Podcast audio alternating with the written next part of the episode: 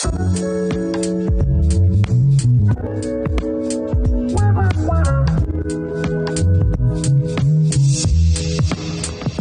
liebe Leute und herzlich willkommen zur allerersten Folge unseres Lifecycle Podcasts. Äh, ja, ich bin ein bisschen aufgeregt, äh, schließlich das erste Mal, aber äh, ich freue mich auch total auf meinen allerersten Gast. Und zwar ist das die Ricky von Velocio. Hallo Ricky. Hallo Martin, ich freue mich auch. Ja, äh, wir wollen uns heute mal ein bisschen über das Thema Radbekleidung und Nachhaltigkeit und auch noch über ein paar andere schöne Sachen unterhalten. Ähm, bevor wir damit loslegen, äh, erzähl doch einfach mal ein bisschen was über dich, damit unsere Zuhörer wissen, mit wem sie es hier eigentlich zu tun haben. Ja, hallo. Ähm, erstmal danke für die Einladung, dass ich bei deiner Premiere dabei sein darf. Das ist auch meine Premiere. Ähm, wie gesagt, ich bin die Ricky, bin 41, bin seit mittlerweile fast 20 Jahren in der Radsportindustrie ja unterwegs. Und mein persönlicher Bezug zum Radfahren ist eigentlich total ja, belanglos oder natürlich, unaufgeregt. Ich fahre einfach gerne Rad und äh, habe das immer schon gern gemacht. Äh, ich bin aber keine Rennfahrerin oder Athletin, kann mit Trainingsplänen und Startnummern nicht so ganz viel anfangen, aber bin immer mal wieder auch ein Rennen mitgefahren, habe den Ötztaler geschafft oder überlebt. ähm, mehr als Albtraum als als Traum, aber ähm, ja, bin Enduro-Rennen gefahren oder habe mich auch mal für so ein UCI äh, Amateurrennen äh, äh, qualifiziert, das äh, ja auch ganz spannend war. Aber es war alles relativ zufällig und äh, von dem her hatte ich immer vor allem sehr, sehr viel Spaß auf dem Rad. Ja, das ist schon mal super. Ähm, ja, aber trotzdem äh, ja, bist du ja äh, dem Thema Radsport auch beruflich verbunden und auch dem Thema Nachhaltigkeit. Äh, das beschäftigt dich also scheinbar nicht nur privat. Äh, ja, und insofern fand ich es ziemlich witzig, äh, als du mir erzählt hast, dass du jetzt in Kopenhagen mhm. wohnst, äh, weil ja, so als Fahrradhauptstadt äh, schlechthin, wie man es so kennt, passt es ja ziemlich gut. Ähm, was hat dich denn nach Kopenhagen verschlagen? Ähm, eigentlich ganz einfach. Ähm, mein Freund äh, ist äh, Professor hier oder hat eine Stelle an der, an der Uni äh, angeboten bekommen vor eineinhalb Jahren und wir sind mit dem Tag der Grenzschließung äh, nach Dänemark gezogen, äh, um hier als Familie zu leben. Genau. Okay. Ähm, ist es da wirklich so toll zum Radfahren, wie alle erzählen? Also in der Stadt ähm, als Radfahrer unterwegs zu sein, ist sehr, sehr geil. Ähm, kann man einfach so sagen. Wir haben, ähm, ich, also wir wohnen circa zehn Kilometer außerhalb vom Stadtzentrum und ich kann komplett auf Radwegen bis in die Stadt reinfahren. Die Radwege sind nicht einspurig, wo man sich ärgern muss, wenn ein Lastenrad vor einem ist, ein breiteres vor allem, sondern teilweise dreispurig, also dass drei Radfahrer bequem nebeneinander fahren können. Ähm, und auch so die ja, die ganze Infrastruktur, die, die, die Ampelschaltungen, die ähm, Wegeleitung ist wirklich auf den Fahrradfahrer angepasst und nicht auf den Autofahrer. Ähm, und das macht Spaß. Das kann man wirklich so sagen. Das äh, ist ziemlich gut. Okay. Wirkt sich das auch auf die Stimmung in der Stadt? Also sag ich sag mal auf dein, dein Lebensgefühl dort aus? Du hast ja sicher auch schon in anderen Städten gelebt. Kann man das vergleichen? Ähm, ja, also sicherlich ist das Verhältnis von Autofahrern zu Radfahrern viel ebenbürtiger. Dadurch, dass so viele Radfahrer unterwegs sind, haben die Autofahrer nicht so diese Vorherrschaft und diese Macht irgendwie auch ähm, auf der Straße. Da wird sich äh, sehr oft entschuldigt, wenn als Autofahrer, wenn, wenn man aus Versehen auf den Fahrradstreifen gekommen ist, ähm, weil einfach auch so viele Radfahrer da sind und ähm, ja, das ebenbürtiger ist. Ähm, ja, von dem her, das, das ist, das ist ein gutes, zügiges Vorankommen. Für einen Anfänger, also, also als für einen Fahrradanfänger, kann es aber auch beängstigend sein, weil es sind verdammt viele schnelle, gut Fahrradfahrende Leute unterwegs. Okay, cool. Das klingt ja schon mal gut. Ähm, du hast einen kleinen Sohn. Wie gefällt dem das mit diesem Radfahren? Ähm, der ist, also der will eigentlich meistens selber fahren. Der findet es oftmals blöd, wenn er bei uns im Kindersitz halt äh, mitfahren muss. Aber wir haben äh, mehrere Optionen. Wir haben den einen Thule-Anhänger, wo wir ihn mitziehen können, wenn wir graveln gehen zum Beispiel. Wir haben einen Kindersitz auf dem Stadtrad und dann haben wir seit kurzem auch einen Bullet, wo er vorne in so einer Kiste drin sitzt und ähm, genau, der ist, für den ist es ganz normal, dass man da drin sitzt und dass man da vielleicht noch ein Kissen hat, äh, dass der Popo nicht so kalt wird. Und ähm, dann rast man da durch die Gegend. Ähm, Autofahren ist eher so die Oma in Deutschland besuchen oder die Großeltern in Deutschland besuchen, ja. Oh, also macht das ja auch Sinn eigentlich. Ja. Also äh, wächst der schön in den Radfahr-Lifestyle rein. Ja, wir geben uns Mühe. Wenn wir jetzt nicht irgendwie in, in, die Nähe von einem Fußballplatz ziehen demnächst, dann glaube ich, habe ich gute Chancen, dass er Radfahrer bleibt. ja, äh, da kannst du ja Einfluss drauf äh, ausüben. Ich werde mir Mühe geben. Äh, Bullet Bikes kommen noch aus Kopenhagen, oder? Mhm. Sieht man da noch andere Lastenräder? Ähm, alle möglichen. Also wirklich ähm, okay.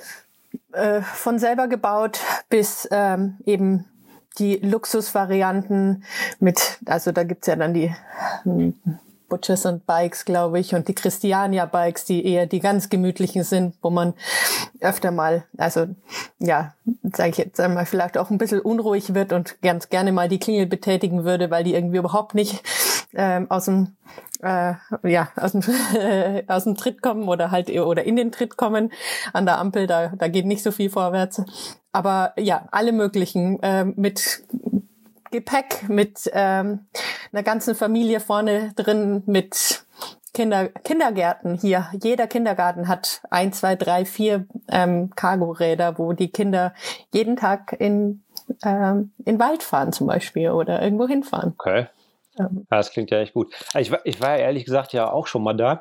Äh, allerdings war das äh, zu der Zeit, wo meine Touren äh, schon mal 300 Kilometer oder so lang waren. Und ich glaube, ich war so fertig. Ich habe mich nur irgendwo auf eine Bank gesetzt, äh, habe mir das irgendwie ein, zwei Stunden reingezogen und dann musste ich auch schnell weiter, mhm. weil ich ja keine Zeit hatte. Also ich glaube, ich werde das nochmal ganz in Ruhe angucken. das mal nochmal entspannt angehen. genau. Ja. Äh, ja, äh, jetzt ist aber Velocio ja keine Marke, die aus äh, Dänemark oder Kopenhagen kommt. Äh, also ich nehme mal an, du arbeitest im Homeoffice äh, und vielleicht kannst du aber mal das ganze Konstrukt kurz erklären. Wo ist Velocio, wo kommen die her und äh, ja, was ja, ist so die Philosophie und die Idee hinter all dem? Ja, also ich habe vor einem guten Jahr bei Velocio angefangen. Ich habe davor auch schon lange in der, in der Radsportbranche gearbeitet, bei unterschiedlichen Akteuren, also bei Rafa, bei SRAM im Ötztal-Tourismus und ähm, ja, bin jetzt seit einem Jahr bei Velocio. Es ist eine US-amerikanische Firma ähm, dort im äh, ja, Neuengland, äh, also äh, Ostküste äh, beheimatet, aber komplett remote. Also die ganze Firma ist eine ähm, remote ähm, ja, arbeitende Firma und das ganz unabhängig äh, von Corona und dem derzeitigen Trend zum Homeoffice. Das heißt, alle meine Kollegen sitzen zu Hause oder wo sie halt meinen, sitzen zu wollen, ähm, wenn sie, wenn sie arbeiten. Und ähm, ja, äh, ist sehr flexibel, ähm, sehr wenig Micromanaging, was ähm, was ich ganz toll finde. Also es gehört ja auch eine ganze Portion Vertrauen da dazu, wenn man einfach nur sagt, ja, man trifft sich natürlich äh, zu bestimmten Team-Meetings und Calls über bestimmte Themen, aber der Rest der Zeit ist frei einteilbar, ähm, wann und wo ich arbeite. Und ähm, da gehörten. Wann du deine, wann du auf dem Rad deine Mittagspause natürlich, zelebriert. Natürlich, genau. Auch das, ähm, ich, von mir wird jetzt auch nicht unbedingt erwartet, dass ich ähm, von, ich sage jetzt mal 9 to 5, so ungefähr klassisch, am Rechner sitze und darauf warte, dass irgendjemand mir eine Slack-Nachricht schickt oder eine E-Mail schickt, sondern ich arbeite halt, wenn ich entweder mir Termine mache oder wenn ich was zu tun, also ich habe ja auch meistens was zu tun, also ich sitze natürlich sehr oft, aber ob das jetzt von neun bis ähm, 17 Uhr ist oder in meinem Fall sehr oft eher von 10 äh, bis 18 Uhr, weil mit den Amis ist es halt besser, äh, am Nachmittag zu arbeiten. Da sind sie nämlich dann auch wach. Ähm, und von dem her ist es sehr flexibel. Ähm, Wenn ich also um neun oder um zehn erstmal Radfahren gehe oder über die Mittagspause Radfahren gehe und ich eben keinen Termin mit irgendwelchen europäischen Kontakten verpasse dadurch, ähm, ist es super. Und das ja, finde ich auch gut. gut. ähm, also ich persönlich kenne Velocio ehrlich gesagt noch nicht so ganz lange. Äh, was aber glaube ich auch daran liegt, dass es die Firma noch gar nicht so lange gibt. Erzähl doch mal, wann es losging und wie das alles anfing. Ähm, los ging's so mit den ersten Gedankenspielen zu, zur Brand äh, 2013. 2014 ist es dann gegründet worden und zwar ähm, haben die Gründer der Brad ist nach wie vor unser CEO. Ähm, die Christy ist nicht mehr mit an Bord. Haben, also die beiden haben die Firma gegründet und die haben auch schon zuvor bei beim Team High Road, ähm, also einem Profi-Rennradteam für Damen und Herren, äh, gearbeitet. Ähm, High Road ist dann, glaube ich, als Sponsor ausgestiegen und damit war eine Sponsorenlücke und die ließ sich bei dem Damenteam wo zum Beispiel eine Lisa Brennauer oder eine ähm, Tiffany Cromwell auch gefahren ist zu der Zeit, ähm, nicht so schnell schließen wie gewünscht. Ein mhm. leider immer mal wieder also auftretendes Phänomen. Und dann haben sie einfach äh, Nägel mit Köpfen gemacht und haben ihre eigene Brand gegründet und die Klamotte, also die Fahrradkollektion, die allererste für die Bedürfnisse von weiblichen Rennerfahrerinnen konzipiert und damit nicht irgendein White, äh, White Label customized ähm, von irgendeinem Hersteller ein schönes Design drauf gedruckt, sondern wirklich die Produkte von ähm, ja von vom Pattern, also vom Schnittmuster, vom Fit, von den Material, von der Materialauswahl, alles ähm, von Grund auf neu konzipiert und designt. Und da ähm, gab es eben als Startkollektion eine 20-teilige Kollektion für Frauen und eine zweiteilige Kollektion für Herren, weil unser Designer, der Brad, ein Mann ist und er wollte auch ein Jersey und eine Bib-Short, verständlicherweise. Das, das, ist verständlich, genau. wollte ich gerade sagen. Genau. Okay. Okay, aber das äh, ist ja ein interessanter Einstieg, dass man äh, ja einfach mal komplett alles für Frauen macht. Äh, eher selten, würde ich sagen. Eher sehr selten, würde ich auch sagen, ja. Und es ist auch sozusagen, ähm, es war nicht nur der Anfang, sondern es ist auch ein durchgehendes Konzept. Bei uns ist es oftmals so, dass das Frauenprodukt zuerst entwickelt wird, designt wird und dann auch für Herren in die Kollektion kommt. Mittlerweile sind wir 50-50, also wir haben genau die gleichen Teile, bis jetzt sage ich mal auf vielleicht ein Sportsbra, den die Herren wirklich nicht brauchen.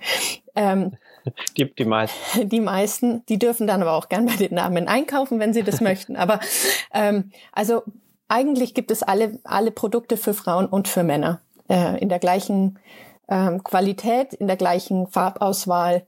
Ähm, ja, und, und ähm, oftmals fangen wir eben bei der, wenn es wenn es ein neues Produkt gibt, mit dem Design des Frauenproduktes an und dann eben auch in die Herrenkollektion, was sehr ungewöhnlich ist. Ja, finde ich auch. Und ja, ein Stück weit ganz spannend, weil äh, ich meine, wenn man, wenn man sich jetzt so umschaut, hat man ja nicht den Eindruck, dass äh, äh, ja die Frauen die Radsportwelt äh, dominieren, sagen wir, drücken wir es mal so aus. Äh, insofern äh, ja, vielleicht sogar ein Stück weit ja, mutig, das so rum anzugehen, oder? Ja, mutig würde ich unterschreiben, aber ähm, durchaus realistisch und wir müssen ja auch ähm, Geld verdienen und um unsere Marke und unsere Produkte produzieren zu können, unsere Mitarbeiter bezahlen zu können. Von dem her nicht irgendwie illusorisch. Ähm, es ist ein Riesenmarkt da. Es sind sehr viele Frauen, ähm, die Rad fahren. Es ähm, wie die gesamte Radsportbranche gefühlt zumindest ähm, immer besser situiert, auch dass man sich bestimmte ähm, ja, Produkte auch leisten kann.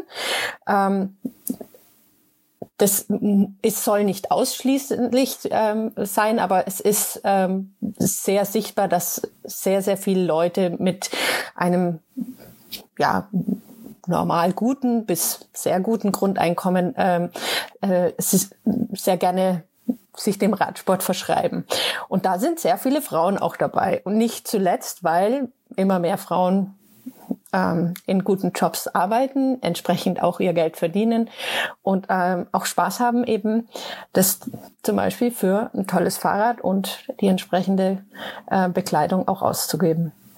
Ich glaube auch, dass es sehr viel Bubble ist. Also ich als Frau und Radsportlerin in der Fahrradbranche sehe, glaube ich, sehr, sehr, sehr viel mehr Frauen auf dem Rad wie ja. du als Mann, ähm, der sich vermutlich man man gleiches äh, gleich und gleich, äh, wie sagt man da? Da gibt's doch so ein Sprichwort.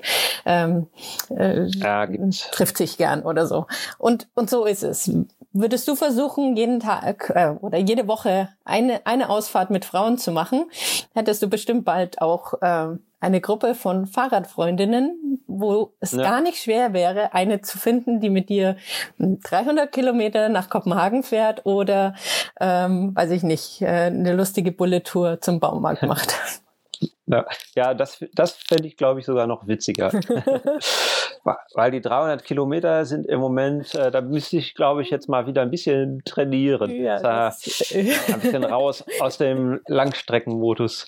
Ja, aber ich muss ja ehrlich sagen, äh, ja, hast du absolut recht. Ich, äh, diese Bubble-Geschichte, wobei ich total gerne auch äh, alleine Fahrrad fahre. Deswegen äh, komme ich gar nicht so oft in die Versuchung, mich ständig zu verabreden. Also ich, ich, genieße das sehr, einfach mal die Ruhe zu haben und allein durch den Wald zu radeln und nicht immer so ein. Und ich glaube, äh, das ist vielleicht auch so ein bisschen das Abschreckende am Radsport, der schon Männer dominiert ist. Das brauchen wir überhaupt nicht. Ähm, äh, äh also das ist, ist ja, steht ja mal fest, dass es da sehr, sehr viel mehr und so sehr viel länger schon immer für Männer gegeben hat.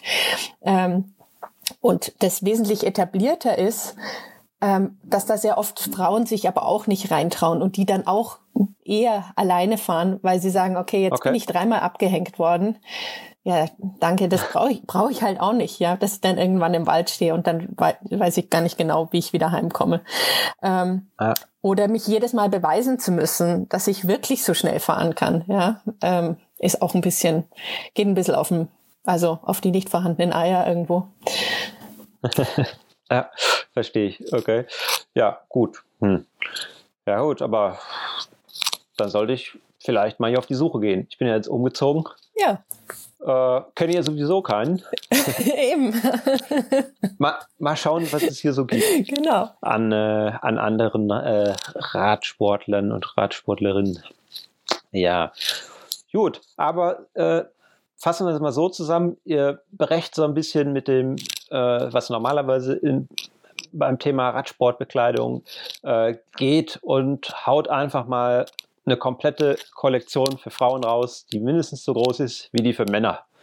Ja. Das ist doch schon mal super. Äh, ist sozusagen auch ein Statement. Äh, genau wie eine andere Geschichte, wo ihr euch immer sehr äh, ja, deutlich ähm, zu äußert, und das ist das Thema Nachhaltigkeit. Ähm, das finde ich sehr, sehr spannend. Ich meine, dieses Thema ist gerade sowieso äh, ja, überall präsent irgendwie und gerade auch bei äh, ja, Freizeitbekleidung äh, stößt man ja, vor allem wenn man sich ein bisschen für interessiert, ständig drauf, äh, dass es da viele Firmen gibt, die mittlerweile schauen, dass sie so produzieren, dass sie ja zum einen fair sind, zum an, also zu ihren Mitarbeitern und wo die Sachen herkommen, äh, zum anderen aber auch auf so ökologische Aspekte achten. Das macht ihr äh, mit Radsportbekleidung. Da ja, gibt es jetzt noch nicht ganz so viele. Natürlich, also fallen einem da auch ein paar Firmen ein, so die üblichen Verdächtigen, VD zum Beispiel.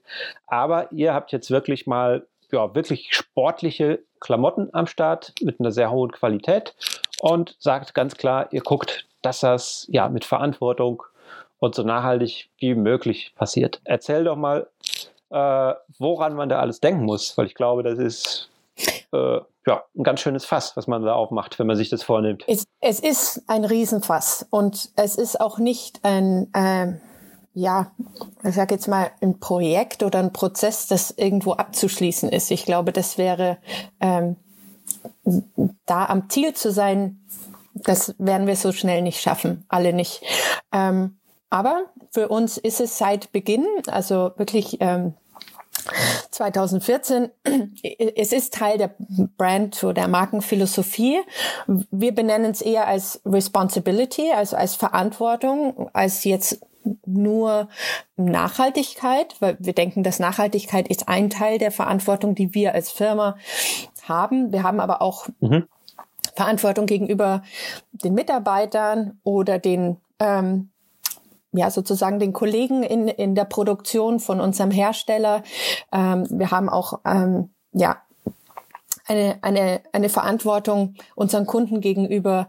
Also das ist schon sehr weit gefasst ähm, mhm. und versuchen das eben bestmöglichst umzusetzen. Mm, ein sehr gutes Beispiel ist, wir haben 2014, also da eigentlich gerade nachdem wir angefangen haben, wir haben mit einer Sommerkollektion gestartet und in der Winterkollektion haben wir bereits ähm, biologisch abbaubare Verpackungstaschen äh, verwendet.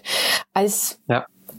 Die ersten in der Radsportbranche, die sowas äh, gemacht haben. Also nicht die klassischen pa Plastiksäckchen, wo jedes Teil muss extra verpackt werden. Das ist eine Bestimmung, da kommt man nicht drum rum. Okay. Aber in was man es verpackt, da hat man natürlich noch Einfluss drauf. So eine Verpackung kostet ein bisschen mehr. Das war aber ein Investment, wo wir gesagt haben, das ist uns wichtig, das machen wir.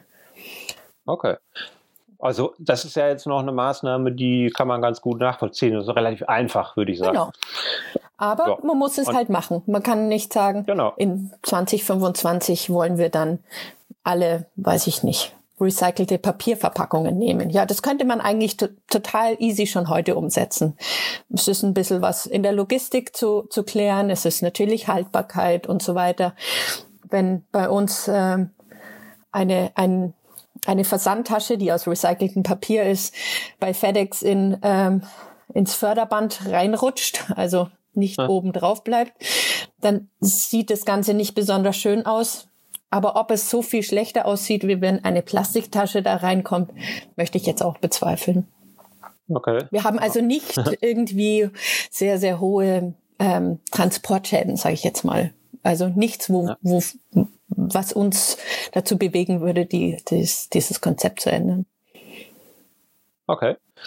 Äh, ja, ähm, aber da stecken ja noch viel mehr Sachen hinter. Also wesentlich komplizierter stelle ich mir dann zum Beispiel vor, äh, die Auswahl von Stoffen, wo wird es produziert. Kannst du da ein bisschen uns oder mir mal und unseren Zuhörern einen kleinen Einblick liefern, äh, was da noch alles dranhängt für einen Rattenschwanz? Ja, also es ist ähm also wir, zum einen, wir produzieren ähm, komplett in Europa, ähm, das meiste in Italien, äh, bei einem lang, ja, langjährigen Hersteller, mit dem wir zusammenarbeiten.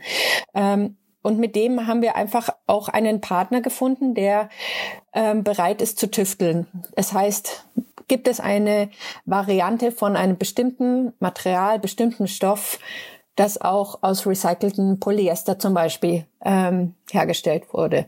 Ähm, kann er, also wir sind ja da auch auf Hilfe teilweise angewiesen von den Stoffherstellern, der Garnherstellern, Reißverschlussherstellern und so weiter, wo es ja ähm, auch darum geht, dass ja so eine gewisse hm, Masse vielleicht dann geordert werden muss und so weiter. Das sind sicherlich ähm, auch hm, Herausforderungen, vor denen wir immer wieder stehen, weil wir eine relativ kleine Marke sind. Aber wir haben es uns wirklich zum Ziel gemacht, da sehr, sehr hartnäckig zu sein und äh, die bestmöglichste Variante ökologisch, umweltfreundlich ähm, halt äh, auch zu finden. Und wir haben zum Beispiel eine ähm, unsere Signature Line im, im Sommer ist komplett aus ähm, recycelten Materialien, Polyester. Ähm, und wir hoffen, dass wir das eben Schritt für Schritt, ein paar anderen Sachen sind 60, 70, 80 Prozent, dass wir da aber Schritt für Schritt einfach hinkommen. Eben ja. unser Motto ist, there is a better way. Und das begleitet uns schon auch in, ja, in jedem Produktionsschritt oder in jeder, ähm, in einem Neudesign oder in einem Update, wenn wir sagen, okay, wir, ähm, ja, ähm, wir, wir, wir überarbeiten einen Teil, dass, wir, dass es da einen besseren Weg gibt. Also wo ist der? Wie können wir den erreichen? Wo können wir das Ganze ein Stückchen besser machen?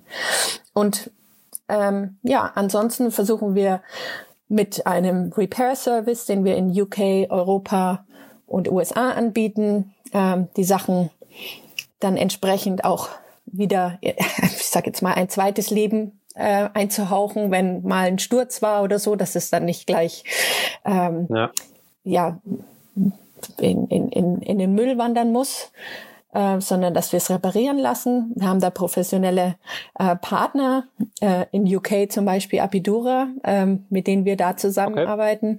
Okay. Ähm, sicherlich. Ja, das finde ich, finde ich einen äh, sehr spannenden Aspekt. Äh, der äh, vor allen Dingen aber auch zeigt, äh, dass es keine Geschichte ist, äh, die man, äh, die man irgendwie per Gesetz oder so regelt, sondern wo jeder mitmachen kann. Also auch ja, ich als Kunde.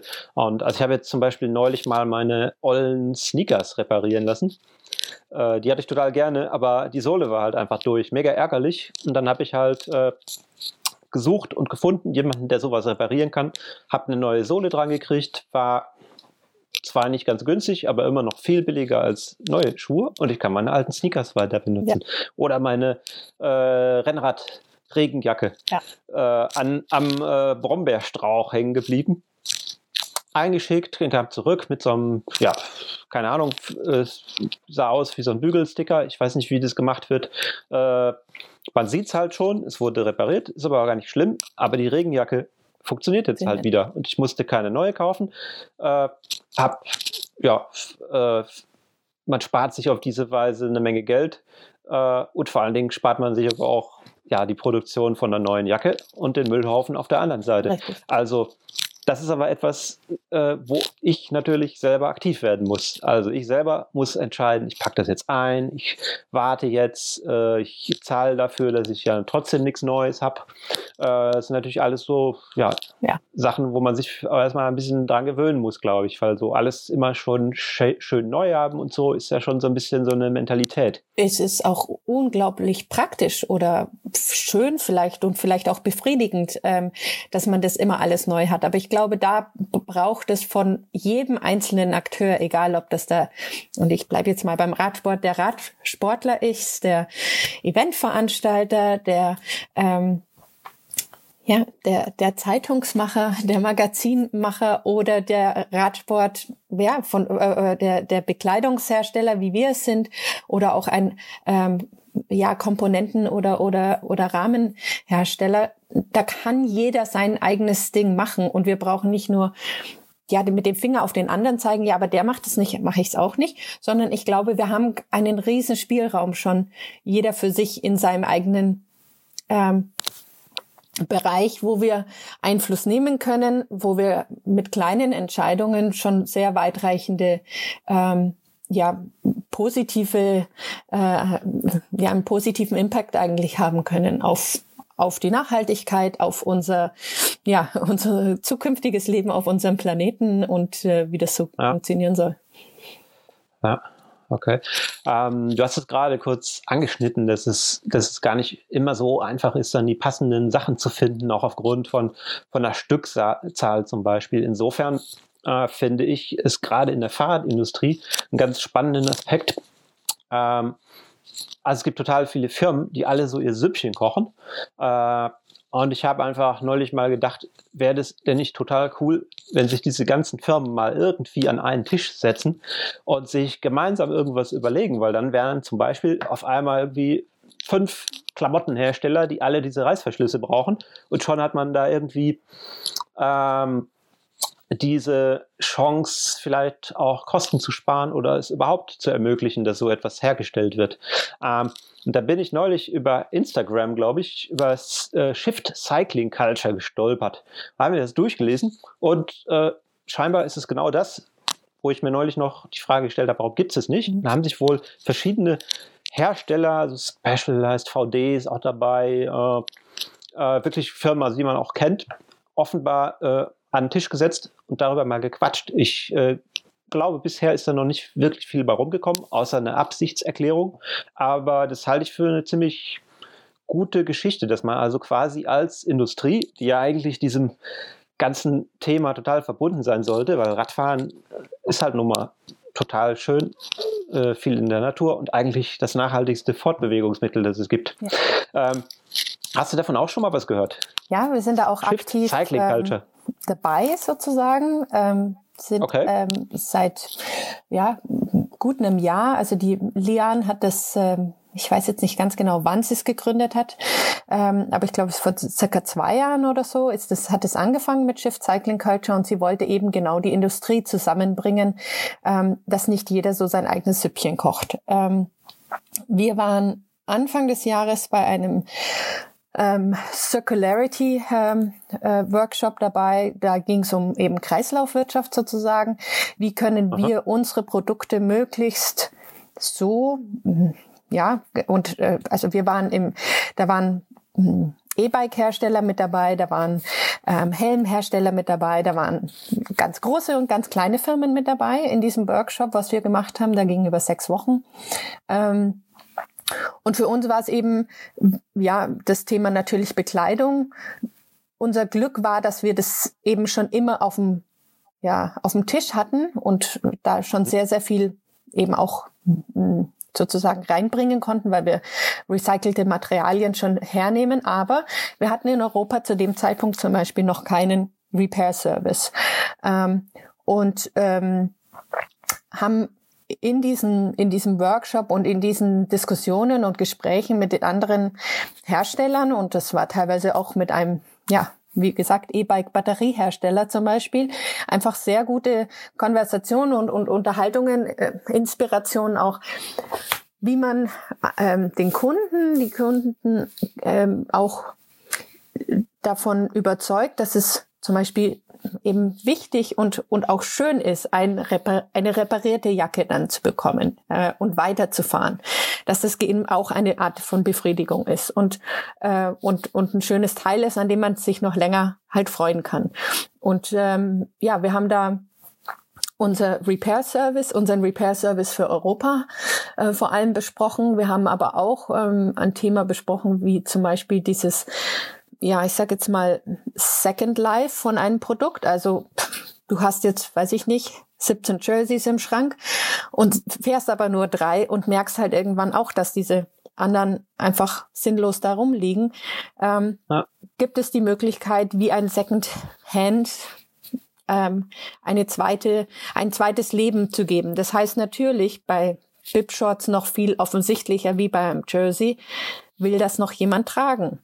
Oder unter welchen Umständen. Also es braucht eine professionelle Reinigung, es muss sichergestellt werden, dass da keine Löcher drin sind, es braucht jemand, der das fotografiert und so weiter. Und ja. ähm, seit Sommer haben wir das in in USA, dass alle unsere Retouren, egal ob das Retouren von aus Garantiefällen sind ähm, oder ja anderweitig ähm, äh, eben jegliche Retouren, die wir nicht mehr sozusagen selbst weiterverkaufen können, weil die Ware nicht neu ist, ähm, mhm. über the Renewal Workshop ähm, sozusagen in einem zweiten Verkaufskreislauf, Produktkreislauf wieder ähm, an den Mann, an die Frau bringen. Und das funktioniert hervorragend. Ähm, okay, und kriegt man diese Sachen dann günstiger oder wie darf ich mir das vorstellen? Der Preis ist etwas günstiger, ja. Ähm, ist natürlich auch nicht die Auswahl. Also es sind halt die Teile in den Größen, in den Farben, die zurückkommen. Ähm, wir haben es derzeit noch nicht in Europa, weil wir in Europa und das, da kommen wir vielleicht noch mal kurz drauf, warum du uns auch noch nicht so lange kennst. Wir machen erst seit einem Jahr eigentlich ähm, ja Europa unsicher oder okay. ähm, schöner und ähm, äh, es, äh, haben davor einfach äh, in Europa nicht äh, ja wirklich ähm, vertrieben und auch ähm, Marketing oder Kommunikation betrieben und ähm, deswegen, wir haben in Europa noch nicht die kritische Masse an Retouren, die es uns erlauben würde, dann wirklich ah, okay. auch das in Europa aufzusetzen. Der Renewal Workshop gibt's aber auch in Amsterdam. Also es dem, ich sage jetzt mal, dem Konzept oder der der Infrastruktur steht auch wieder nichts entgegen. Also wer okay. einem größeren Player, der vielleicht mehrere Touren hat, der könnte das schon längst machen. Hm, ja. Cool, okay. Ähm, äh, der Aspekt Preis, äh, den habe ich gerade mal kurz angesprochen. äh, und, und wenn man da bei euch äh, durch den Katalog sozusagen stöbert, äh, ja, dann fällt einem schon auf, dass das auf jeden Fall nicht ganz günstig ist. Also wenn ich mir jetzt bei euch so ein Kit bestelle, jetzt gerade im Winter, äh, wo man ein paar mehr Teile braucht, damit man nicht friert, dann wird schon ganz schöner Batzen Geld fällig. Äh, ich äh, will gar nicht bezweifeln, dass die Sachen ihr Geld wert sind, aber was ich immer so ein bisschen, wo ich mir die Frage stelle, äh, wie kriegen wir es hin? Oder, oder es ist ein bisschen schade, dass ja so schöne Sachen, die qualitativ sehr hochwertig sind und auch diesen Nachhaltigkeitsgedanken so schön beinhalten, eigentlich Leuten zur Verfügung äh, stehen, die halt echt ja, genug Kohle dafür haben. Wobei es ja eigentlich ja, viel schöner und cooler wäre, wenn es wirklich sich jeder leisten könnte. Was glaubst du, äh, ja, oder wie, wie siehst du das? Also ich, ähm, äh, ja, also äh, es stimmt natürlich, unsere, unsere Sachen sind nicht nur ho sehr hochqualitativ, sondern haben entsprechend eben auch den Preis. Das hängt zum Beispiel damit zusammen, dass wir sehr oft eben, wenn wir die Wahl zwischen einem konventionellen Polyester und einem recycelten Polyester haben, das recycelte Polyester immer nehmen. Das, dafür zahlen wir einen Aufpreis, ähm, dass die Sachen entsprechend ähm, in Europa produziert werden. Das macht es sicherlich auch nicht nur günstiger, ähm, wenn auch praktischer oder auch, ja, ich finde auch sehr schön, dass es in Europa eben gemacht wird ähm, von Fachleuten, wo ich weiß, wenn ich nach Italien in das Werk fahre oder in die, in die Herstellung, dann weiß ich auch, dass die Urlaub haben und dass die ähm, Kinder, ihre Kinder ernähren können und, ähm, weiß ich nicht, rechtzeitig nach Hause kommen ähm, wenn sie das, wenn sie das möchten und wenn sie Überstunden machen wollen, dann werden diese auch bezahlt. So, ähm, also äh, da weiß man einfach, mit wem man es zu tun hat. Ich denke, das ist etwas. Ähm, dafür müssen wir als Kunden dann eben entsprechend auch bezahlen, dass wir diese, dass wir diese Sachen ähm, als ja, als qualitativ hochwertige ähm, Produkte, aber auch von Menschen gemacht, die eben auch ein schönes Leben haben, wie wir es auch gerne haben wollen, halt hergestellt ja. äh, werden. Ähm, und das kostet ähm, letztendlich. Also es ist aber auch eben eine sehr hohe Qualität. Und da würde ich jetzt vielleicht den Bogen schlagen wollen zum Preis nochmal. Ähm, unsere Kollektionen sind nicht nur sehr hochwertig und sehr gut verarbeitet, die Materialauswahl sehr, sehr sorgfältig gemacht, sondern und damit eben auch sehr langlebig, sondern sie sind eben auch, hm, ich sage jetzt mal, ähm, zeitlos schick. Ähm, wir haben mhm. sehr wenig saisonale Highlights. Das heißt, wir ermutigen den Kunden, die Kundin nicht, sich jedes Jersey das wir rausbringen, neu zu kaufen, weil es unter Umständen gar keinen großen Grund gibt, gleich das neu zu kaufen. Ähm, die Farben sind so, dass man auch eine Jacke von vor drei Jahren sehr gut mit dem Jersey von dem Jahr kombinieren kann und ähm, eben durch den Repair Service ähm, dann halt auch noch ähm, eine sehr, sehr Langlebig Langlebigkeit der Produkte eigentlich gewährleistet wird. Und ja. wenn wir die Lebenszeit von dem Produkt eben mit reinberechnen in den Preis, dann ist es vielleicht gar nicht mehr so teuer. Wir brauchen schlichtweg ja. nicht so viel und können glaube, das sehr lange ist, nutzen. Das ist, glaube ich, äh, ein ganz entscheidender Punkt. Ich, also ich habe ja gerade schon gesagt, ich bin umgezogen und habe in dem Zuge mal so ein bisschen, ja, äh, musste ja zwangsläufig mal so meine Klamottenkisten durchwühlen. Und es ist der helle Wahnsinn, was man mit der Zeit so ansammelt irgendwie und was tatsächlich aber auch noch gut ist, was man noch ohne Probleme benutzen könnte.